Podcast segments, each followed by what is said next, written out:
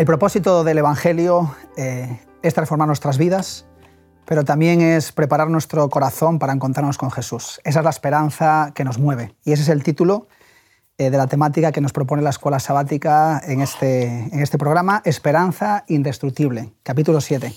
¿Cómo estáis? Nuevamente ya por aquí. Muy bien. Sí, poder compartir. Así es. Sí, compartir. Abrir la palabra de Dios siempre es como, ¿verdad? Eh, sanador. Sí. Eh, antes de empezar, eh, me gustaría que pudiéramos extraer algunas ideas o idea principal que os esté gustando mucho a lo largo de, estos, de estas semanas. Yo destacaría que no olvidemos que Dios no es el creador del sufrimiento, que hay un enemigo que sembró la cizaña y que el propósito de ese sufrimiento es desfigurar el carácter de Dios, pero cómo Dios se vale de él para transformar nuestro carácter y para que vayamos a Él. Con el fin de que cada vez nuestra semejanza sea más parecida a la de Cristo. A la de Cristo. Muy bien. A mí me resulta muy eh, animador y creo que es muy positivo ver que el concepto de Dios que la Biblia nos transmite es un Dios que está con nosotros y sufre con nosotros. Cual es totalmente contrario al dios de los filósofos griegos, que una de sus cualidades era la ataraxia, es decir, el ser impasible. Entonces no puede sufrir ni gozar. Eh, eso es un dios de filósofos, pero no es el dios de la Biblia. Y el mayor ejemplo de eso lo podemos ver en la cruz. En Jesús. En la cruz, en Jesús. Como Jesús hizo como Dios hizo hombre y habitó entre nosotros. Y, toda su, vida de Jesús, eh, Jesús con los, devolviendo vida, sanando, resucitando, transformando el dolor en, gozo. En gozo. Él es el que puede sustituir, porque el Dios es el, Dios de los milagros. Él puede sustituir la tristeza por el gozo. Por el gozo. Él es el que puede hacer eso. Eso es. y un milagro es algo que no se puede comprender humanamente, pero Dios sí que lo hace. Y esta es la, la esperanza que es el, el, ingrediente más importante para hacer frente al dolor. Es que esto no es definitivo. O esto no es lo último. Eso lo podríamos subrayar, ¿verdad? Sí, yo creo que sí. La esperanza en Cristo Jesús. Cristo. Como dice Pablo, la esperanza de gloria. Exacto. Romanos 5.5 dice así, y la esperanza no avergüenza, porque el amor de Dios ha sido derramado en nuestros corazones por el Espíritu Santo que nos fue dado. ¿Sí?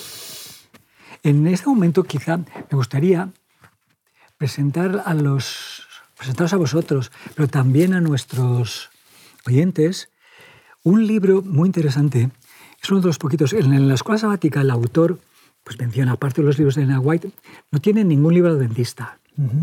Y este me resulta los adventistas no han escrito muchos libros sobre, sobre, sufrimiento, desde el punto de vista de la reflexión teológica. Sí que han escrito muchísimos libros de prevención del sufrimiento, libros de salud. Tenemos, somos conocidos, tenemos cientos de libros de esos. Y este es el primer, es, es un doctor en física, profesor de la universidad de aquí, en Castellón, no, no muy lejos de aquí, y profesor del Colegio Adventista. Santiago Esteban Gómez. Y este libro es escrito un libro de un, científico reflexiona sobre, sobre el sufrimiento y Dios. ¿Dónde estás Dios mientras aquí sufrimos? Y me atrevo a presentarlo porque es un libro hecho con la conciencia de un, tremendo, un estupendo cristiano científico. O sea, que lo que ha hecho es tomar todos los pasajes bíblicos sin, eh, sin pasar por encima de ninguno, todos los que tienen que ver con el sufrimiento, estudiados en su contexto, en el que pues, alguna vez me ha pedido ayuda y creo que es un libro que vale la pena tener para consultar. Dice aquí, leyéndolo, analizando la responsabilidad de Dios ante el sufrimiento humano y nuestra actitud al afrontarlo. Exacto. Interesante. Sí. Qué bueno que haya material. Sí, esto es un material complementario que me parece que valía la pena. La palabra de Dios nos muestra su revelación, como el Él, y en todos estos temas que a veces pues, nos quedan un poco en ideas, ¿no? en, en, cosas personales. Eh, a veces eh, nos enfadamos por lo que estamos pasando o por lo que pasa a nuestro alrededor. Pero entender el carácter de Dios, ¿en qué medida nos ayuda a entender también esa esperanza a la cual eh, bueno, los apóstoles nos, nos llaman y Jesús mismo nos llama a mantener nuestros ojos puestos en esa esperanza? Yo creo que es la clave. Cuando conocemos a alguien, confiamos en él Si no lo conocemos, lo juzgamos y muchas veces mal. Cuando estudiamos las Sagradas Escrituras y vemos la manera como Dios ha actuado desde el principio, cómo Él ha buscado a la raza humana, como muy bien ha expresado nuestro querido Roberto, ¿no? cómo Dios sufre con su creación, no es impasible como los otros dioses, cómo Él busca, cómo Él eh, sana las heridas, cómo Él rescata, cómo Él redime y da a su propio Hijo para que nosotros tengamos vida. Cuando entendemos eso y vivimos el sufrimiento con esa idea en mente, es imposible pensar que Dios no esté a mi lado y que como ha sostenido, apoyado, ayudado y ha hecho lo indecible por redimir a su pueblo, ¿cuántas veces, aunque estaba totalmente sumido en la apostasía, buscaba diferentes figuras, ilustraciones, ¿no? Para que se arrepintieran y volvieran a Él? Pues pensar que con nosotros no es diferente, con nosotros no es diferente. Entonces es imprescindible conocer el carácter de Dios eh, en nuestra toma de decisiones, saber quién es el que rige nuestras vidas y sobre todo cuando sufrimos. Yo creo que eso es fundamental. Este tema de esta lección, que es la esperanza destructible, es el ingrediente distinto que tiene la cosmovisión cristiana con las cosmovisiones mejores en el mundo sin Dios. Una, una cosmovisión en la que la, pues la vida se va a terminar algún día y hay que prepararse para ello. Sí, tiene, hay valores positivos en esto, en asumir la realidad, etcétera, etcétera. Pero este ingrediente les falta.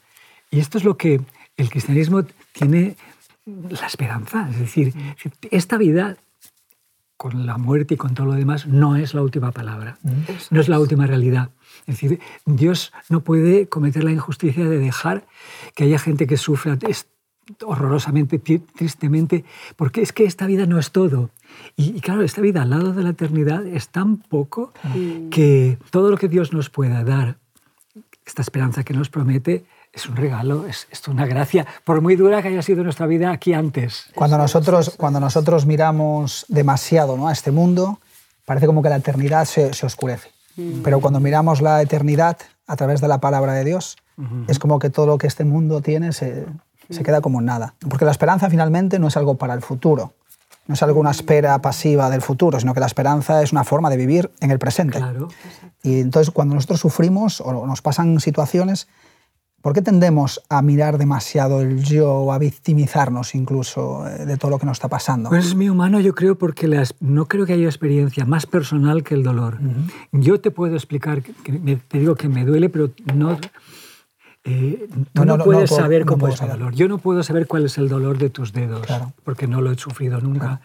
Eh, y tú no puedes sufrir otros, o sea, no puedes entender. ¿Qué estás pues, pasando? por ejemplo, que yo que me quedé prácticamente paralizado de las piernas y tuve que aprender a funcionar sin notarlas, por ejemplo. ¿eh?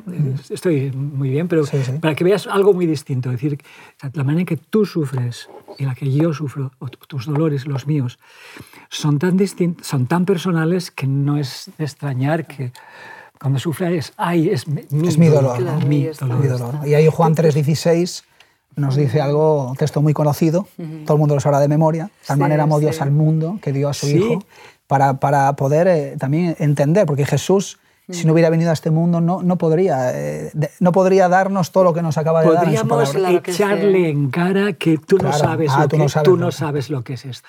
Tú, es que tú no sabes lo que es vivir toda la vida en la sociedad en la que yo vivo siendo hijo de madre soltera, por ejemplo. Exacto, por ejemplo. Es un caso de Jesús. ¿eh? Sí, sí, sí. o tú no sabes lo que es ser judío en esta sociedad. Claro.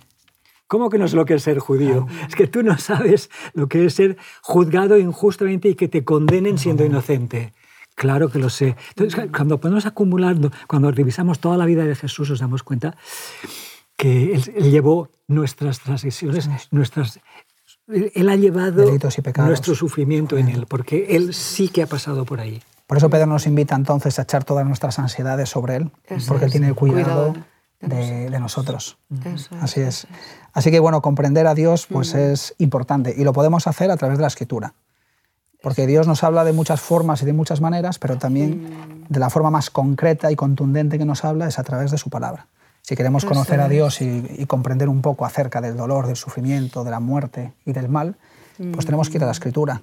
Sí, y las preguntas que hacemos a Dios se quedarán sin respuesta todavía, como se quedan las del libro de Job. Así es. ¿Tú entiendes cómo hago yo funcionar mi universo? No. Pues entonces no me juzgues cómo estoy gobernando mi universo, si tú no me puedes entender. Y, creo que debemos hacer, eso también es la fe, es decir, confío en ti, aunque no veo más allá del, túnel, pero sí que sí que está la luz al, otro lado del túnel. y sé que tú me, estás allí. Estás ahí. Aunque tengamos que ir a tiendas. No, te veo, pero estás. Pero ir avanzando. La, la, eternidad, la eternidad, Lourdes nos dirá eh, pues, eh, las cosas, ¿no? que, los porqués que nos faltan. Exacto, exacto. Tenemos aquí un... Así que en todo esto del sufrimiento, del dolor, aparece la esperanza como una herramienta muy interesante y sobre todo la Biblia nos llama a poner esa esperanza en Jesús.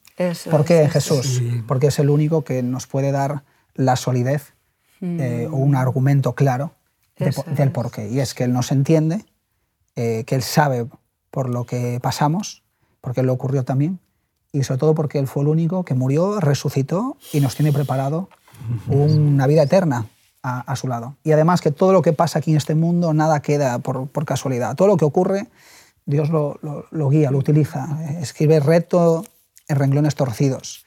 Y aunque hay muchas cosas que, como decíamos antes, que no podemos em, comprender, eh, como Job, es eh, de oídas te había oído, más ahora mis ojos te ven. Hay cosas que no comprendemos, pero sabemos que estás ahí.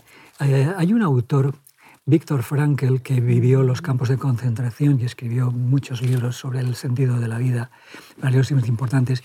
Y él dice que la gente que esperaba, aunque solo fuera para contarlo, esto tengo que salir de aquí para poder contar lo, que me están haciendo o lo que he sufrido. La esperanza, fuera la que fuera, la de, ver a, mis hijos, ver a mi madre, la esperanza salvaba vidas en esta tierra y ya en aquellas circunstancias. hay, un, hay, un, texto que es la escuela sabática de, del miércoles, Salmo 137, 1, cuando el pueblo de Israel había perdido la esperanza. Y hay un salmo desesperado aquí, se llaman los salmos imprecatorios, que son los salmos de, del dolor, ¿verdad? Salmo 137.1, cuanto a los ríos de Babilonia, ¿verdad? Nos sentábamos y llorábamos acordándonos. Eh, es muy interesante, vosotros... Mm, hay muchas composiciones musicales que se han hecho sobre este tema, ¿eh? By the Rivers or Babylon, pero en fin, yo pienso en otra, Va Pensiero creo que está, considerado, lo leí el otro día, que está considerado el coro más mundialmente apreciado de todas las, de todas las óperas que existen. Es el, coro de los esclavos de la ópera Nabucco de Verdi, que es el coro en que cantan este salmo. Así es. El que es el, va, pensiero se llama en, en, en, en, italiano, o sea, cuando se escribió así, y que canta, ¿cómo vamos a cantar cuando nos piden que cantemos si nos estáis temiendo, estamos lejos de nuestra tierra, etcétera, etcétera? Entonces esta, este salmo que parece mm, que surge de la desesperanza, cuando leemos los otros salmos encontramos mm, que, que esta esperanza es lo que los profetas se dedicaron a reavivar. Tú, Lourdes, que trabajas como pastor y capellana en la residencia de Maranata, aparte el nombre ya es bonito. Qué bonito, ¿verdad? Con todos nuestros abuelitos ahí. Sí, sí, sí. Eh, ¿Cómo viven ellos eh, esto de la esperanza y qué pues testimonio puedes encontrar ahí? Sabéis que es el tema del que más predico, de la esperanza, de la segunda venida de Cristo, de que la muerte no es lo que nos han contado, sino que es un sueño, como Jesús murió y resucitó, como es, Él es primicias de lo que nosotros también viviremos. Y de verdad que es tan bonito ver la expresión de sus rostros, ¿no? Cuando hablamos, recordamos estas preciosas verdades.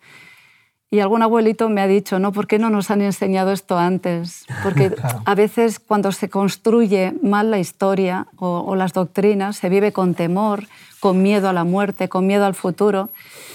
Y cuando les hablas, pues eso, ¿no? Sobre que la esperanza es real, que Cristo ya vino, murió por nosotros, por todos nuestros pecados, nos da la oportunidad de que ahora arreglemos nuestras vidas, para que cuando vayamos al descanso un día podamos levantarnos. ¿no? Y me encanta ver cómo uno dice, yo veré a mi Rita, veré a mi Rita. Y este abuelito que antes de venir a la residencia se quería morir cuando murió su esposa. Él cayó en una depresión profunda. No quería vivir. Y bueno, y al poco tiempo, cuando empezó a escuchar la palabra de Dios, por eso tenemos un mensaje tan sublime, tan sublime, tenemos que levantar nuestra voz y que la gente conozca la verdad de la palabra de Dios, ¿no? tal y como ha sido revelada, no como se ha interpretado o como la tradición ha dicho. Porque eso hace que se cambie la perspectiva, saber que es que lo mejor está por venir. Entonces, como bien hemos leído en el texto bíblico, la esperanza es una esperanza indestructible, porque en esta tierra la esperanza pues, nos anima cuando estamos enfermos, cuando un joven ha suspendido un examen, cuando va a haber una intervención. Pero ¿qué ocurre? Tarde o temprano vendrán otros problemas. Pero esto es una esperanza con fines eternos, ¿no?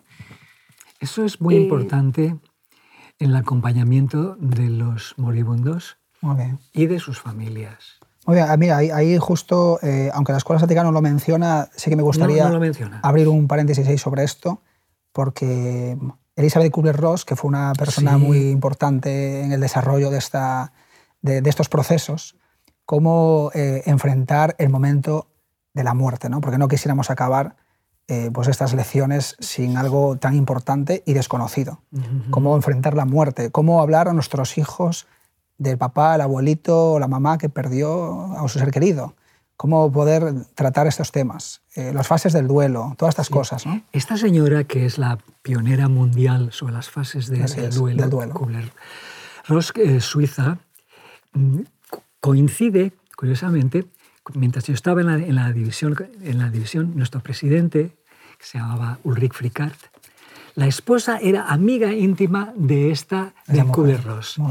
Y ella, naturalmente, ha presentado científicamente muchos de los procesos de los que siguen los, los, los moribundos, etc. Pero ella le aportó la parte bíblica o cristiana, la esperanza. No sabemos si consiguió cambiar a sus ideas, pero lo que sí que te puedo decir... Que le dio parte de importancia. Sí, y, nuestra hermana, la, Ruth Frickat, que es la, esposa del presidente, escribió un libro sobre ese tema.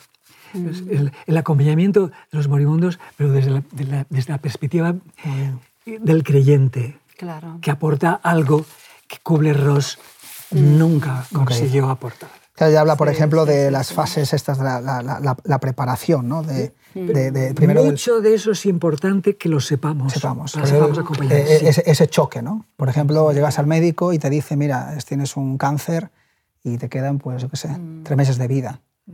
Claro, eh, eh, eso es una etapa muy importante que la persona necesita y yo creo que aquí las familiares, los amigos, tenemos que estar ahí, saber escuchar, ¿no? saber escuchar. El primer principio del amor podríamos decir que es escuchar. Escucha, Eso es. escucha Israel. Eso es. escucha o Israel. ¿no? Y, escuchar es importante, de la, la, la, negación de, no, esto a mí no me puede ocurrir, la protesta, la tristeza, ¿no? los pactos y la aceptación de, de, estos procesos, de alguna forma, permiten a esa persona entrar en otro proceso, que es la preparación para, para la muerte. Si sabes que esas fases existen, no te desesperas a la primera. A la primera, eso es. Que es lo que ocurre con la gente que no lo sabe o que mm, pues, tiene otros problemas. Es decir, estoy tan desesperado que paz acabo con mi vida. O esto es tan desesperante que lo llevo a, una clínica donde se ocupen de ella y no quiero, no quiero, no, quiero... no puedo vivir esto. Es decir, nuestra propia ignorancia nos, nos hace sufrir más. La, desesperación, nos lleva a la ignorancia, nos lleva a la desesperación. Sí, entonces de ahí que el, creyente tiene además un, instrumentos más válidos incluso físicamente o sea, ayudas mejores que si solamente tenemos un conocimiento técnico. Podemos leer en el libro de Habacuc, en el capítulo 2, algo que el Señor nos dice acerca de esperar en sus promesas. No sé si puedes leer eh, Lourdes, Habacuc capítulo 2, versículo 3. Eso es, dice, aunque la, perdón, aunque la visión tardará eh, por un tiempo, más se apresura hacia el fin, y no mentirá, aunque tardare. Espéralo, porque sin duda vendrá y no tardará. Y continúo con el 4 que dice, He aquí que aquel cuya alma no es recta se enorgullece más, el justo por su fe vivirá. el justo por su fe vivirá. Eso es. Sabes, hay una realidad bíblica que es muy curiosa y es que la fe, esta fe aquí, es muy inseparable de la esperanza. O sea, ¿cómo lo cómo separamos? Si yo confío en Dios, lo que Él me promete, eso es esperanza ya.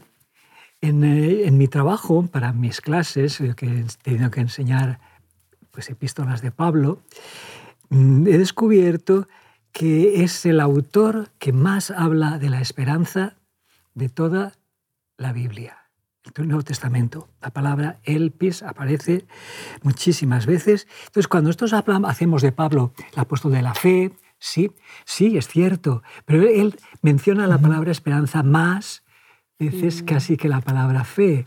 Entonces, esto nos enseña que, que no, son separables. Mm. Porque es muy curioso. En 1 Corintios 13 va a decir que si ponemos juntas la fe, la esperanza y el amor, que es decir, que es la voluntad de hacer bien al otro, esa es la principal. Luego es, es muy interesante, no no sabe, no las puede separar. es como si fueran, están tan, tan unidas. Unidas. Esta, esta trinidad de, de, de virtudes que Dios nos da, porque en realidad nos las, nos las da Él siempre. El, el, el que ama espera, finalmente. Eso es. eso el que ama cree, ¿verdad? Exacto, el, exacto el, que tiene fe espera, ¿no? somos prisioneros de esperanza. La, la, esperanza es. como una ancla segura. Es decir, en aquellos tiempos en que los barquitos eran... Aquí, es interesante, aquí mismo en, en Sagunto podéis ver en el museo anclas de barcos del tiempo de Pablo, pero es que están fechadas perfectamente. Y esto, estos barquitos que, tiraban el ancla para que no se moviera, sobre todo cuando estaban cerca de rocas o cosas así, para que el barco mirara las olas pero no se lo arrastrara. Esta ancla que es la esperanza, si yo tengo tanta confianza en lo que Dios tiene para mí que no me mueven. Y Anclados y arraigados en Cristo Jesús. En Abacub, que es al principio del, libro, mm. capítulo 1, empieza un poco a preguntar hasta cuándo, por qué. ¿no? Y, él finalmente, en esta esperanza, el capítulo 3, versículo 17 y 18, hay un texto aquí precioso eh, que dice, aunque la higuera no florezca, ni haya fruto en las vides, aunque falte el fruto del olivo, y los labrados no den mantenimiento, y las ovejas sean quitadas de la majada, y no haya vacas en los corrales, con todo yo me alegraré en el Señor y me gozaré en el Dios de mi salvación. Mm, Porque Él es mi esperanza, es mi fortaleza, Él es... Claro, esto solamente lo puede decir alguien que conoce al Dios de esas promesas. Exacto.